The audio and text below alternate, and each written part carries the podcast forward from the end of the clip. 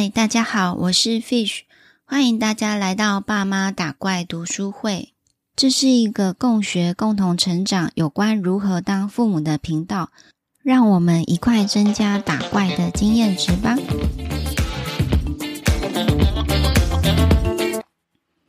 今天要与大家分享的不是书籍，是我这个周末去参加了廖彩杏老师的演讲心得与笔记。我觉得这个演讲对我来说也蛮有干货的。然后最近也在思考说，我的 Podcast 节目如果每周都要说一本书的话，其实老实说，有时候书真的一个礼拜。可能没办法好好的消化，没办法一个礼拜就马上写完一本书，又录制新的。有时候自己也觉得我的录的过程可能会比较自己也不够满意，所以我也在调整当中。之后可能就是如果生活有其他觉得跟亲子教育想分享的，比如说绘本或是好玩的景点，我可能也是在节目中分享，就不见得每一集都分享书籍。还希望你们会喜欢我的一些。变化喽。那回到主题，今天是我觉得非常有收获的廖彩杏老师的演讲的心得。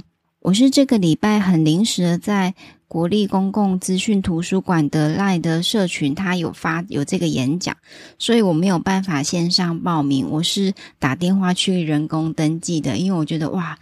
第一次有听到这么名师要来演讲，又可以看到本人，超期待的，我就很希望可以参加。然后也跟老公申请说，我们要怎么样工作分配跟调配，也问了保姆可不可以领托。在一番努力之后，我终于就是得到了半天空闲的时间，就是可以去参加这个讲座。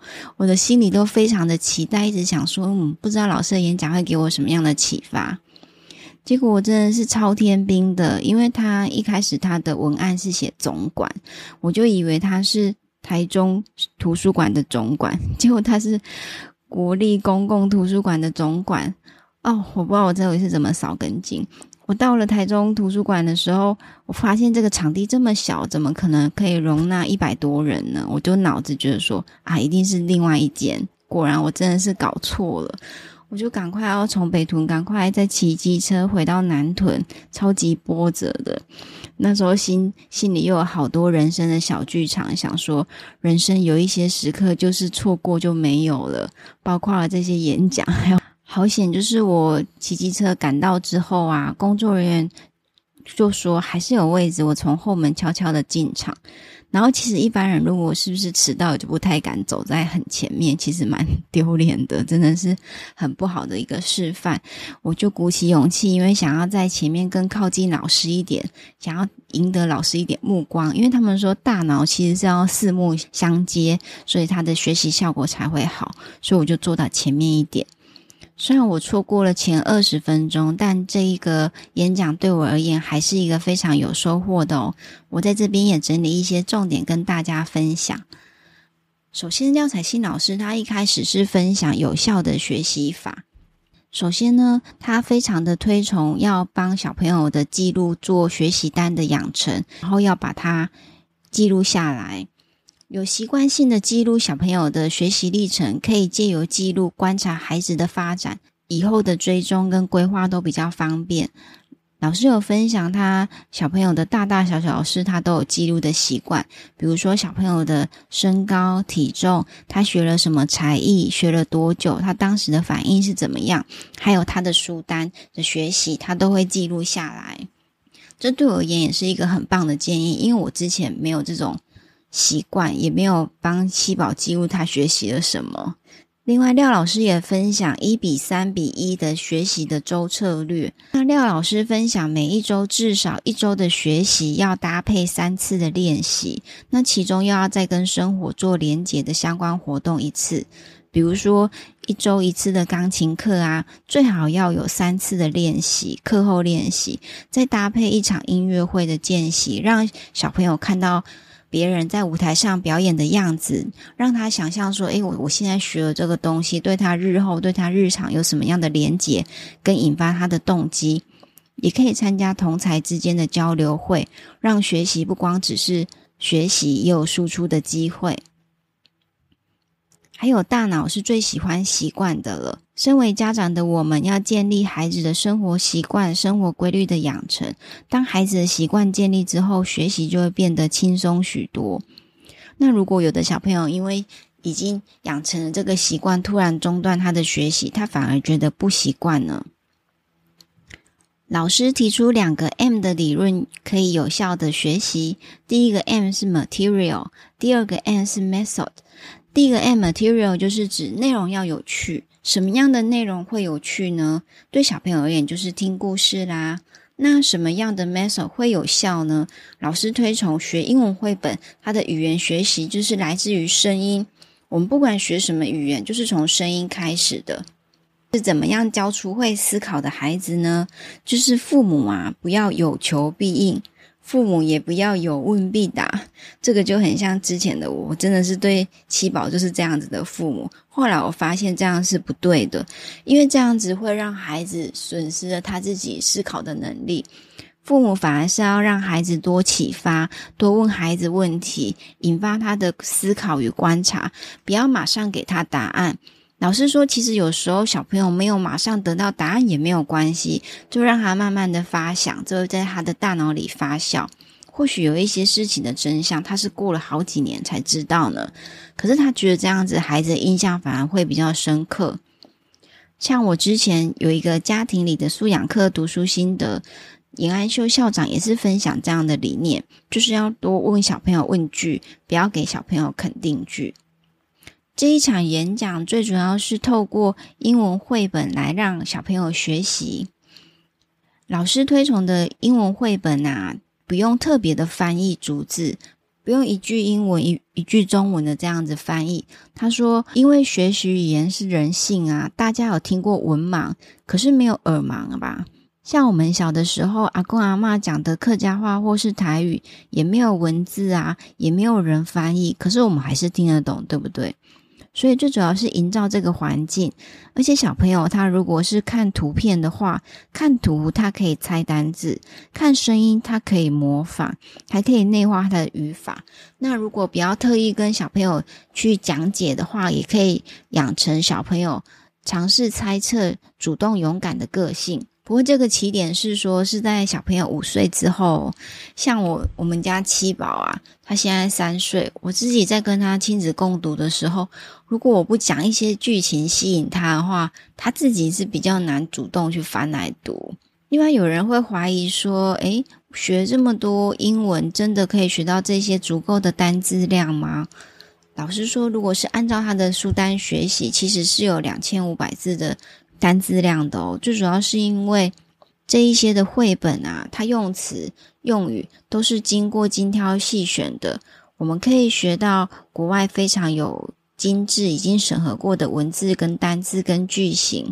老师非常的推荐使用绘本附的原版 CD，然后利用零碎的时间播放出来，让小朋友洗耳朵，耳耳濡目染这一些英文单字。比如说刚起床的时候啊。